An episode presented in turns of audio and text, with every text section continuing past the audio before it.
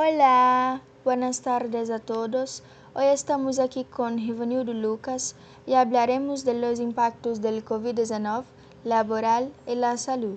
Entonces vamos a comenzar. Rivanildo, enfrentando este momento atípico del que vivimos, desde el punto de vista social, ¿cuáles fueron los impactos que la pandemia llevó a la sociedad?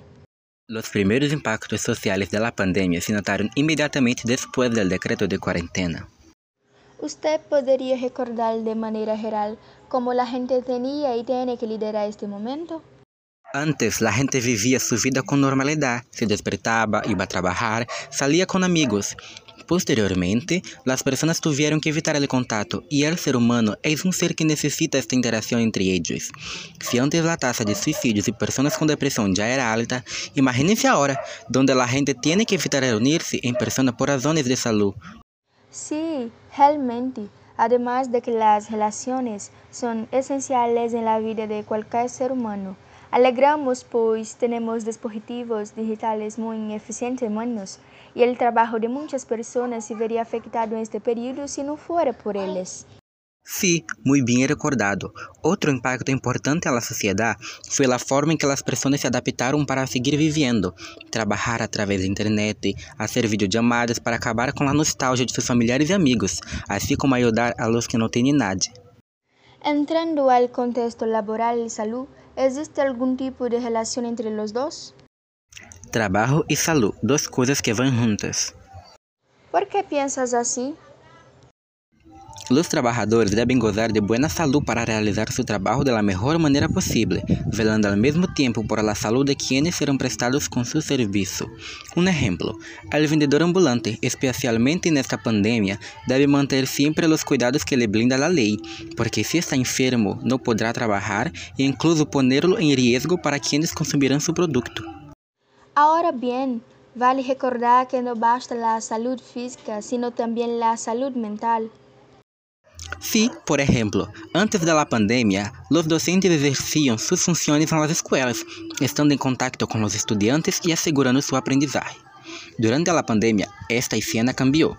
Las viviendas de las casas se, se, reconvierten en clases. Los profesores no tienen tanto contacto con los alumnos como antes. Además de que los problemas personales que afrontan también son muy influyentes. Existe esta preocupación por si el alumno realmente está teniendo acceso con contenido y creo que esto tiene un impacto en la salud mental de los profesores. Estamos en el año de 2021 y se sabe que las tecnologías, juntos con el conocimiento científico, avanzan cada vez más. A través de estos hechos, ¿cuáles son las futuras profesiones que pueden surgir? Hoy vivimos en una era en que la tecnología evoluciona día a día. A medida que evoluciona, surgen nuevas profesiones y otras dejan de existir. ¿Usted podría darme un ejemplo? Como ejemplo, podemos citar a profesión de vendedor de empresas de alquiler. Con la evolución de Internet y la programación, ahora existen varias plataformas de transmisión que garantizan un servicio que cabe en el bolsillo del consumidor para ver lo que quiere cuando quiere. Otra profesión serían los ingenieros de software.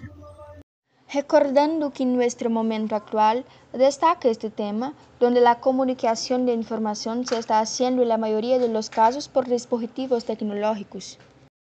A medida que a criação de robots, frameworks e inteligência virtual esté cada vez mais presente, será possível que o software genere mais software, uma espécie de robots de programação.